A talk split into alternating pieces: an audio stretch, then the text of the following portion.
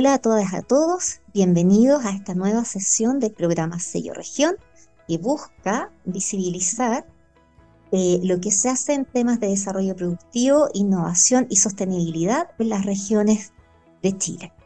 En esta sesión del programa no hablaremos de una región en particular, sino que lo que ocurre en Chile a nivel nacional con la innovación y la investigación y desarrollo en base a los últimos resultados del índice mundial de innovación.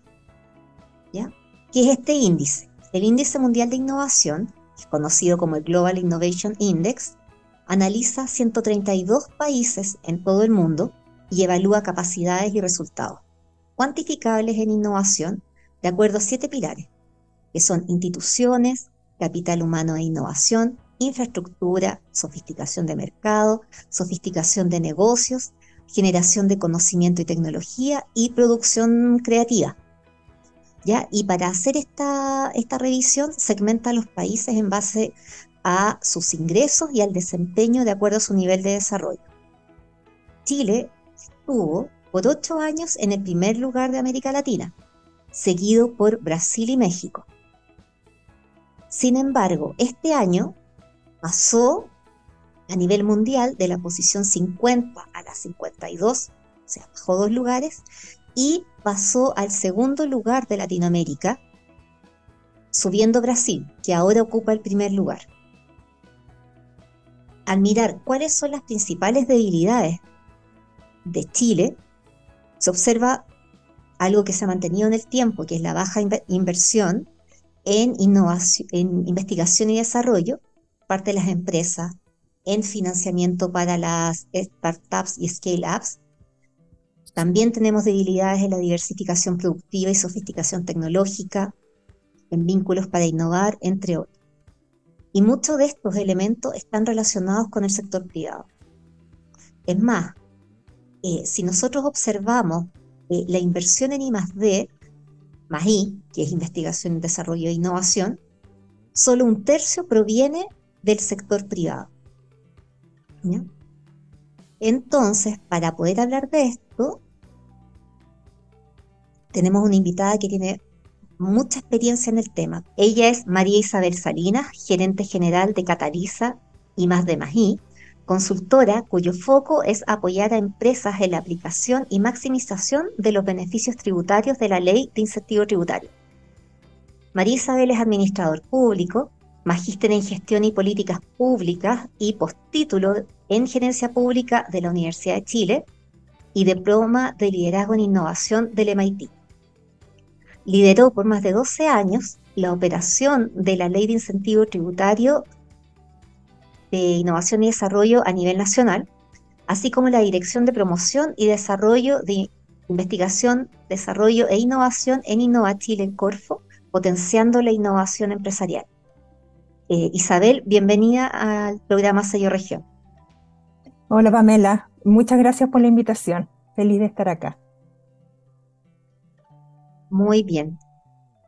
Mira, yo comenté una, los resultados de del índice de innovación que fueron bastante llamativos y bastante discutidos, pero desde tu punto de vista y con toda tu experiencia, tanto en el área pública como ahora, apoyando desde el sector privado, ¿qué significa que Chile haya perdido el primer lugar de Latinoamérica en este ranking?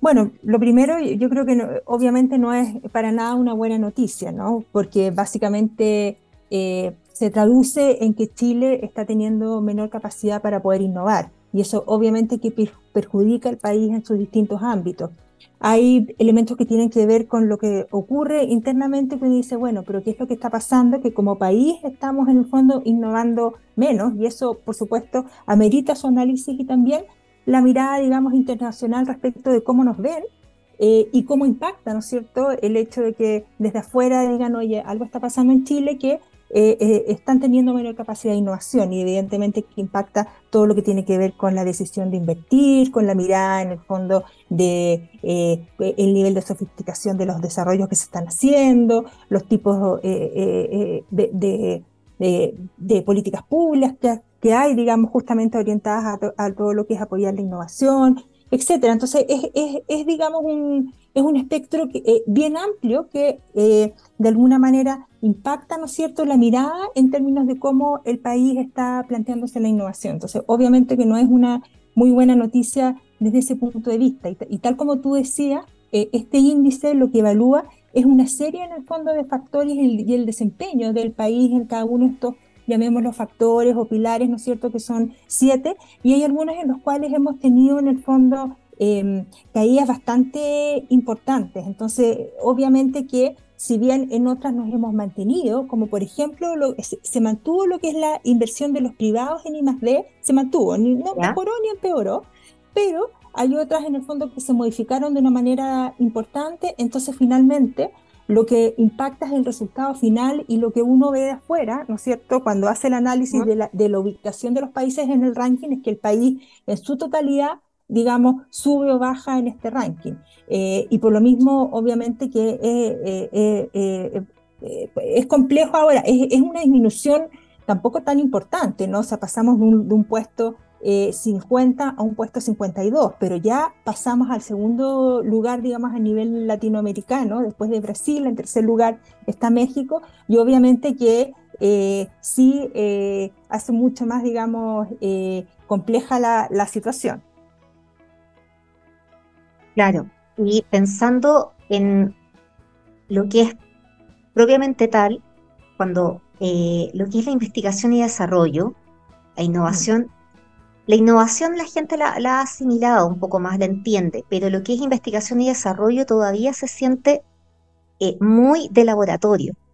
¿Cómo, cómo se relaciona lo que es la investigación y desarrollo y el gasto de investigación y desarrollo en la capacidad de innovar de un país? Sí, sí. Mira, efectivamente, yo creo que ahí hay una confusión muy importante respecto de los conceptos y cómo en el fondo lograr eh, entender eh, el, por qué o cuál es la diferencia. Yo creo que lo primero, porque ya, tal como tú dices, los conceptos de innovación están mucho más instalados. La, ¿Mm? eh, innovación es súper amplia como concepto y uno puede innovar desde distintos ámbitos, ¿no? Y, puede, y, y, muy desde la mirada de la empresa, ¿no es cierto? Puede ser una innovación cuando tú hace eh, un desarrollo, digamos, un modelo de negocio que sea distinto eh, respecto de lo que hoy día existe, ¿no es cierto?, que permite diferenciarte y por sí solo ya es una innovación. O incluso podemos considerar que es una innovación lo que es la transferencia tecnológica, que es traer una tecnología muy de punta, a lo mejor que, eh, que, que, tiene tu competencia, que existe en alguna parte, e instalarla y eso también es una forma de innovar. Pero también hay otras formas de innovar que son mucho más radicales, por decirlo así. Estas otras son más como eh, en el ámbito de lo incremental, mejoras, ¿no es cierto?, asociadas a aspectos em, eh, desde el punto de vista tecnológico no tan relevantes, pero que impactan la empresa. Y está todo el otro ámbito de lo que es la innovación tecnológica propiamente tal, ¿no es cierto? Que es un tipo de innovación que yo le llamo sofisticada, que es mucho más compleja desde el punto de vista, ¿no es cierto?, de el desarrollo tecnológico que hay detrás para poder llegar a esas soluciones y que eh, la mayoría de las veces, evidentemente, es innovación que está basada en ciencia y tecnología, que está basada en investigación y desarrollo. Y es ahí entonces la relevancia eh, eh, de la necesidad, ¿no es cierto?, de invertir más en investigación y desarrollo, lo voy a plantear desde el punto de vista de la necesidad de las empresas, ¿no? Porque el análisis también respecto a lo que es la inversión y más es mucho más amplio. ¿Cuál es el rol de las universidades? ¿Cuál es el rol del Estado? ¿No es cierto?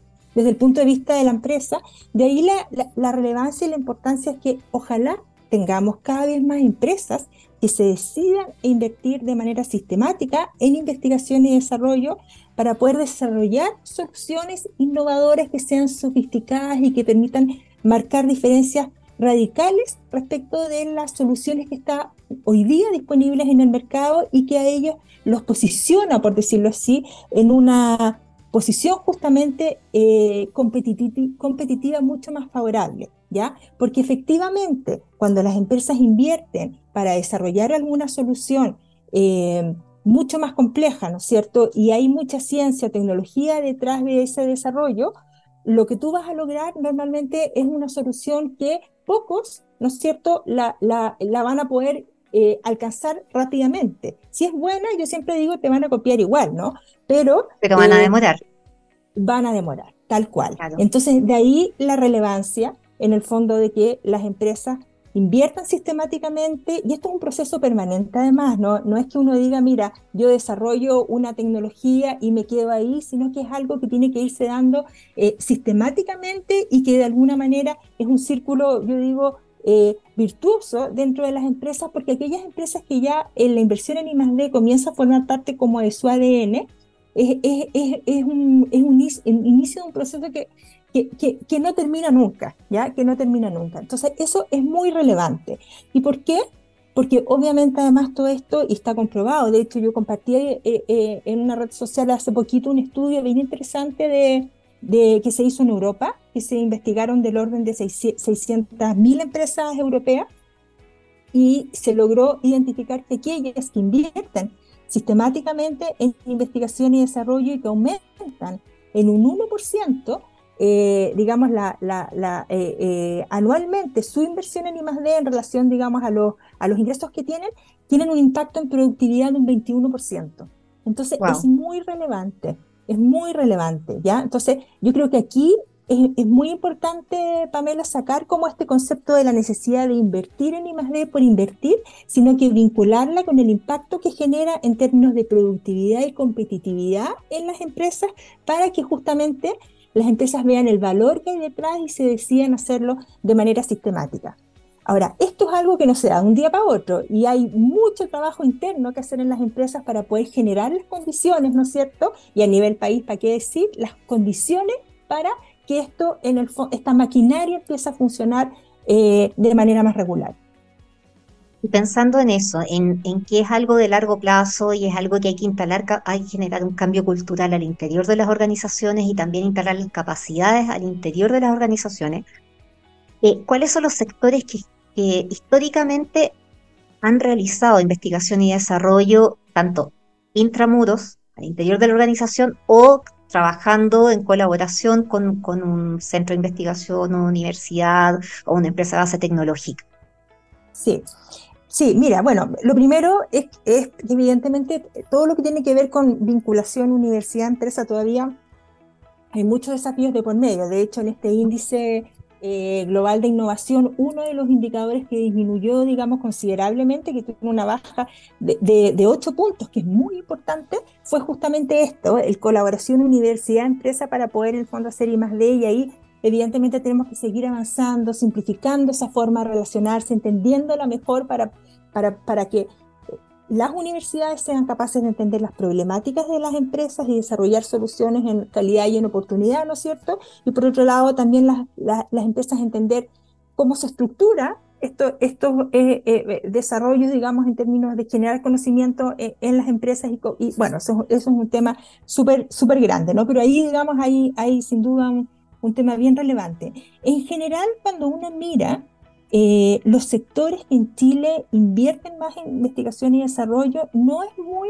novedoso desde el punto de vista de la realidad productiva nacional, ¿ya? Es decir, el sector agrícola, el sector minería, pesca y acuicultura y forestal son los que principalmente invierten en investigación y desarrollo. Obviamente que ahí además hay industrias que son súper relevantes, que son de clase mundial y que están obligados a estar, ¿no es cierto?, permanentemente desarrollando soluciones a las distintas problemáticas que tienen y, tienen que ser en el fondo muy creativos para poder ser eh, y generar mucho conocimiento para ser mucho más eficientes en sus procesos, en el desarrollo de sus productos y todo lo que está, digamos, vinculado a eso, porque tienen que ser más productivos, ¿no es cierto? Eh, eh, y, después ya más, más rezagado están las industrias asociadas a lo que tiene que ver, eh, eh, digamos, con servicios, a lo que tiene que ver con ingeniería propiamente tal, construcción, pero hay algunos ámbitos, por ejemplo, que a mí me llama la atención que son especialmente bajos y que uno esperaría que sean como mucho más activos en esto, que es como, por ejemplo, el sector energía, considerando, ¿no es cierto?, la situación país, la necesidad en el fondo de desarrollar soluciones a las múltiples problemáticas que tenemos en el ámbito de la energía me parece que a lo menos lo reflejan, digamos, las estadísticas hoy día, es baja el nivel de inversión asociado. Bueno, los sectores principales que tú mencionabas, agrícola, minería, pesca, forestal, también tienen que son, eh, que son eminentemente exportadores y que muchos están relacionados con temas commodities. Entonces están obligados a mejorar sus eficiencias, sus procesos para poder competir en, igualdad o mejor, con, mejores condiciones que lo que es que sus pares a nivel internacional. Tal cual, y son muy productivos, eh, eh, eh, digamos, generan buena, hay, hay, soluciones y generan muy buena productividad. Lo, que pasa es que además en, en, la mayoría de los países, cuando uno mira cómo se comporta la inversión en I+.D., son justamente las grandes empresas quienes más invierten en investigación y desarrollo, ¿ya? y, y eso también muy asociado a lo que estamos comentando recién, es decir, son empresas globales, ¿no es cierto?, que compiten a nivel global y que están ahí permanentemente tratando de buscar, ¿no cierto?, nuevos productos, nuevos procesos o mejorar lo que tienen de manera bien sustancial para poder impactar en el fondo su productividad y su competitividad. Y este es un camino que no tiene vuelta atrás y que, y que cada vez va siendo, ¿no es cierto?, más intensivo en términos de inversión en I+.D. Entiendo pensando en lo que tú mencionabas, que en energía se ve un gasto, o sea, se, ve poco, poca inversión en I+.D. Y que, por ejemplo, está el centro Atomos Tech, que, que desarrolla todo lo que son capacidades y nuevas tecnologías para eh, la mantención de paneles fotovoltaicos y otras cosas, pero esto es financiado por el Estado, o sea, tiene, tiene financiamiento público. ¿Por qué eh, crees tú que se sigue manteniendo de que el gasto en investigación y desarrollo sigue siendo dos tercios por parte del Estado y un tercio por los privados?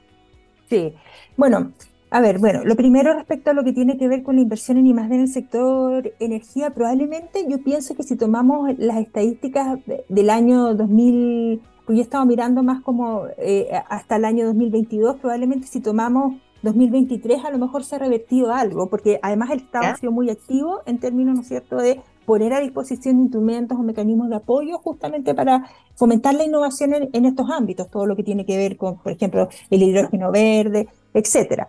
Em, eh, eh, yo creo que ahí probablemente puede, digamos, cambiarse eh, un poquito ese tema. Pero, pero a ver, yo creo que lo primero respecto de lo que es eh, eh, la inversión en I+.D. es tener claro que en Chile a nivel país el esfuerzo que hacemos por invertir en investigación y desarrollo es bajo. O sea, si sumamos el esfuerzo del sector privado, el sector público, universidades, centros de investigación, etcétera, es bajo, ¿ya? Porque se invierte solo el 0,34% del Producto Interno Bruto en investigación y desarrollo. Y los países desarrollados en promedio están en el 2,7%. Y entonces ahí ya hay una brecha importante. El tema es que si nosotros justamente hacemos ese desglose, tal como tú dices, es principalmente el sector público quien más invierte en investigación y desarrollo y los privados muy poquito. No es que uno diga, mira, en realidad el sector público no debiera invertir. En todos los países eh, el sector público eh, eh, invierte también en investigación y desarrollo porque tiene un rol relevante, ¿no es cierto?, en términos de lo que es apoyar el desarrollo y la generación de conocimiento. Eh, y también, digamos, el desarrollo experimental, ¿no? Pero, pero yo creo que hay un tema cultural de parte de las empresas que, que, no, que no es menor, ¿ya? En estos países, los países desarrollados, del orden del 70%, 65, 70% del total del gasto en I+.D., que ya es mucho, proviene de los privados. ¿Ya? Y, y, el resto de universidades, sector público, etc. Entonces, en, en, Chile la relación no solo es como inversa, sino que además se invierte, digamos, eh, eh, muy, muy, poquito, pero yo creo que hay un tema cultural, porque hoy, hoy día no son tantas las empresas que valoran la inversión en investigación y desarrollo como factor clave para poder mejorar su competitividad. Entonces, mientras no lo vean y no sean capaces en el fondo de, de entender que esto realmente impacta su productividad, es difícil que se decidan porque las inversiones además en muchos casos son bastante grandes y de ahí también la relevancia de disponer, ¿no es cierto?, mecanismos de apoyo, ya sea subsidios, beneficios tributarios para, poder facilitar ese trabajo de parte eh, eh, eh, de las empresas. Pero yo creo que hay un tema cultural, hay temas de disponibilidad de recursos, hay ciertas condiciones, yo he estudiado bastante las condiciones que tienen que darse al interior de las empresas para que justamente este tema se da Mira, y pasa por liderazgos en el fondo, por la instalación de este tema como parte de los pilares fundamentales, por el convencimiento de, la alta dirección, por generar procesos en el fondo que permitan justamente sistematizar la I+D, por disponer de presupuestos, por vincularse con el ecosistema en términos, ¿no es cierto?, de mirar lo que están haciendo los distintos actores, ya sea universidades, centros de investigaciones, emprendimientos, los startups de base tecnológica, etcétera, generar ahí vínculos eh, tener presupuesto, eh, eh, vincularse también con los distintos tipos de financiamiento público y ser capaces de generar KPI, indicadores que permitan medir y entender en el fondo cómo se comporta esta inversión, este esfuerzo que está haciendo la empresa por invertir en I+D. Porque si no lo ves, si no lo mides, es difícilmente, ¿no es cierto?, puedes decidir invertir más o, y aumentar los presupuestos y que estos procesos se mantengan en el tiempo. Entonces, tienen que darse un conjunto de condiciones en las cuales hay que trabajar fuertemente en distintos ámbitos para poder sostener, digamos, eh, em, la innovación y la inversión en I+.D. en las empresas eh, eh, en el tiempo. Y desafíos como, como los que han aparecido ahora, como la crisis climática o más requisitos a las organizaciones, ¿Tú ves que han influido en lo que es la, acción o la, las acciones relacionadas con I+D o se mantiene, la, se mantiene lo mismo que antes? No, yo creo que ha influido. Lo que pasa es que aquí hay distintas cosas, ¿no? Porque evidentemente las empresas en su mayoría se están planteándose. O sea, hay temas regulatorios que los obligan, ¿no es cierto?, a hacerse cargo de, eh, de, sus procesos, de su producción y justamente en el fondo avanzar hacia una producción mucho más sostenible. Eh, pero hay muchas tecnologías, soluciones y desarrollos ya disponibles que más bien la decisión pasa por invertir en ellas, eh, aplicarlas en la empresa, ¿no es cierto? Y ya con eso ir mejorando y está perfecto. Pero hay algunos otros casos en los cuales en el fondo son problemas tan complejos que no están resueltos y evidentemente requieren, ¿no es cierto?, ser abordados con un enfoque distinto, una forma más novedosa de ver cómo se pueden resolver y, que requieren eh, invertir en I+.D. Y, y en esos casos yo creo que muchas empresas se lo están planteando, ¿no? Eh, eh, y, y, están justamente empezando a mirar y a desarrollar distintos tipos de soluciones que permitan hacerse cargo de esas exigencias, pero que también tengan que ver con mejoras de sus procesos y que impacten su productividad. Y para apoyar todo, todo este quehacer, porque yo, mencionaba lo del tema del cambio climático o estos desafíos complejos porque exigen eh, soluciones distintas a, las tradicionales. Eh, ¿Cómo ves tú que los que instrumentos como la ley de incentivo tributario u otros apoyan lo que es la realización de, de I+D en las empresas? Sí.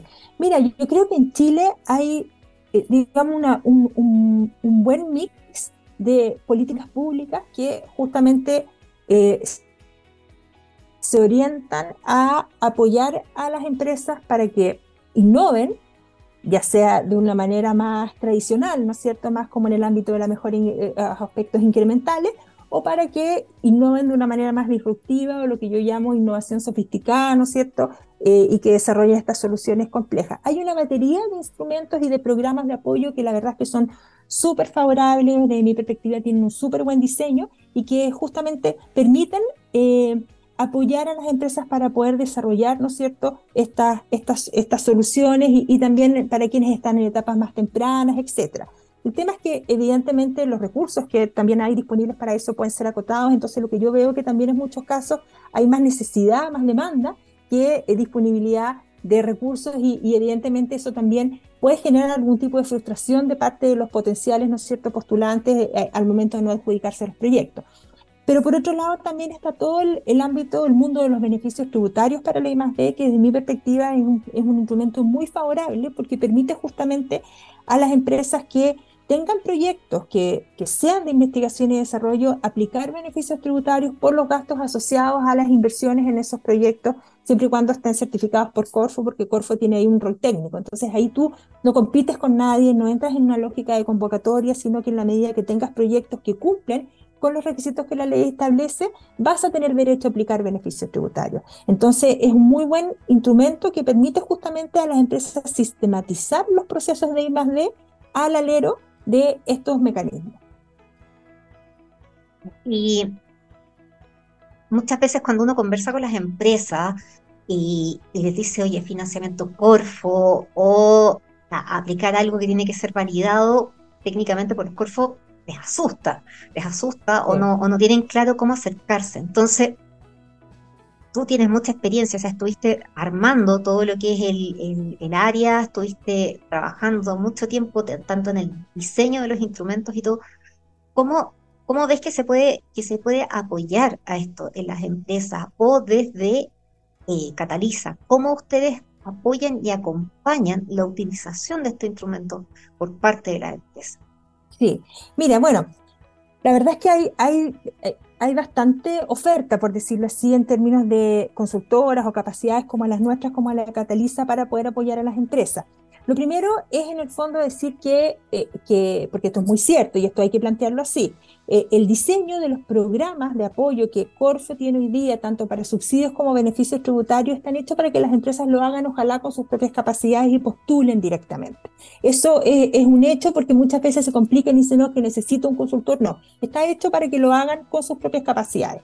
Ahora, la empresa que por distintas razones requiera apoyarse, requiera externalizar esto como un, servicio, ¿no? Porque eh, eh, hay, muchas empresas que deciden externalizar un montón de cosas, entre eso puede ser esto, perfectamente puede acceder, digamos, a, a un apoyo. En el caso de Cataliza, Cataliza es una constructora que tiene como foco particular apoyar a las empresas en la postulación de lo que es la ley de más para poder acceder a los beneficios tributarios. Entonces, básicamente, nos hacemos cargo del proceso completo, ¿no es cierto? Y apoyamos y acompañamos a las empresas en el proceso completo hasta poder, digamos, eh, obtener este beneficio tributario. Pero tiene un valor bien relevante porque hay una capacitación muy fuerte en las empresas en términos de conceptos, de investigación y desarrollo y de ley de más de eh, para poder instalar en las empresas las capacidades y el conocimiento respecto de esta ley, de tal manera que sean capaces el día de mañana, cuando tengan algún proyecto, alguna iniciativa ahí en mente, sean capaces inmediatamente de distinguir si es que es algo que pudiese calificar como I D para efectos del beneficio tributario o escapa y a lo mejor, digamos, es algún tipo de innovación más en el ámbito, digamos, de, de, de innovaciones menos complejas tecnológicamente. Entonces, en eso nosotros eh, hacemos mucho énfasis y nos interesa mucho instalar esas capacidades más como con, un rol, yo diría, más social en términos de que es muy relevante que en Chile las empresas tomen este tema, lo entienden y empiecen justamente a utilizarlo de manera permanente. Claro, porque también enriquecen el ecosistema y ellos mismos van a poder tener, claro, la, la, la visión para saber cuándo pueden acceder a esto, cuando no, o en caso de que sean proyectos realmente complejos, ahí volver a pedir ayuda, pero para las cosas más simples pueden trabajarlo autónomamente. Exacto. Son capacidades que hay que generar y que instalar en las empresas y de hecho, te comento, nosotros justamente un poco también con, ese rol este, publicamos ahora hace poquito en, en, redes sociales un aviso que para las empresas que quieran una capacitación en la ley de I+D, que requieran entender cómo operan los procesos, etcétera, etcétera, al margen de lo que es la consultoría que hacemos nosotros, que nos escriban y nosotros gratuitamente vamos a hacer una capacitación a todas las empresas que necesiten eh, entender de mejor manera cómo opera, cómo funciona esta ley y cómo se aplica el beneficio tributario, porque es muy importante que en Chile todas las empresas conozcan este mecanismo y que es lamentablemente bastante desconocido o hay prejuicios que eh, ahí hay que resolver. ¿Nos puedes dar las coordenadas de Cataliza o el correo para que los contacten en caso que estén interesados? mira, bueno, claro, tenemos una página web que es eh, Cataliza ID y si tienen, digamos, alguna consulta nos pueden escribir al correo contacto arroba catalizaid.cl. Súper bien, eh, Isabel. Oye, te quiero dar las gracias. Ha sido súper eh, súper didáctica y, y claratoria la, toda tu explicación de todos los puntos que hemos visto y te doy gracias por haber participado, gracias a todos y a todas que nos, nos han escuchado y los esperamos para un nuevo programa de Sello Región. Muchas gracias a ustedes por la oportunidad, que estén bien. Adiós.